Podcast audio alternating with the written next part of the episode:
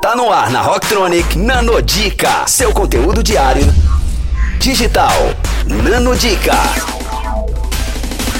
Fala galera, aqui é a Bia do Entrelinhas para o Nanodica. Se você não segue, acessa lá no Instagram, arroba entrelinhas, underline by Bia. E hoje, dando continuidade às nossas discussões e análise do livro Mindset, a nova psicologia do sucesso, eu vou falar um pouco sobre a importância do mindset nos negócios, né? Um assunto que tanto interessa muitas pessoas.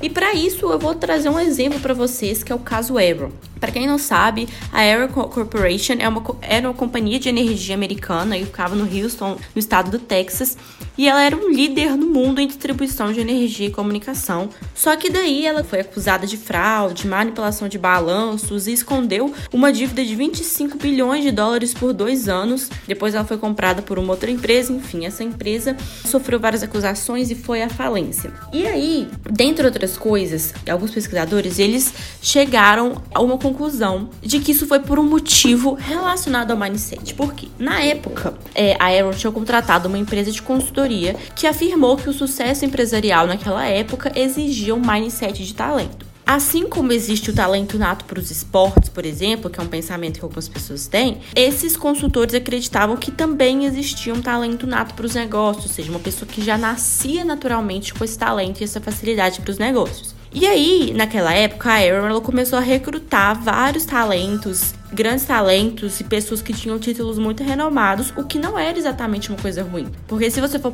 parar para pensar, ter um profissional que trabalhe bem, e que além disso também tem esse talento e essa facilidade natural, isso é muito positivo. A empresa pode ganhar muito com isso. O problema tá justamente quando a pessoa ela começa a agir como se ela fosse muito talentosa. Nesse caso da Arrow, o mindset fixo se tornou uma deficiência muito intolerável, já que era, podemos dizer, uma briga de cachorro grande entre aquelas pessoas que não conseguiam reconhecer as próprias deficiências, né? Não tinham coragem e não conseguiam corrigir os próprios erros. Então aí fica realmente esse exemplo para vocês entenderem o que significa esse mindset de talento que está totalmente relacionado com o mindset fixo. Então é isso, gente. Se vocês tiverem indicação de outros exemplos, como o da Abram, ou livros relacionados a isso, ou qualquer outro, manda lá no site da Rocktronic, porque tem muito conteúdo vindo pela frente.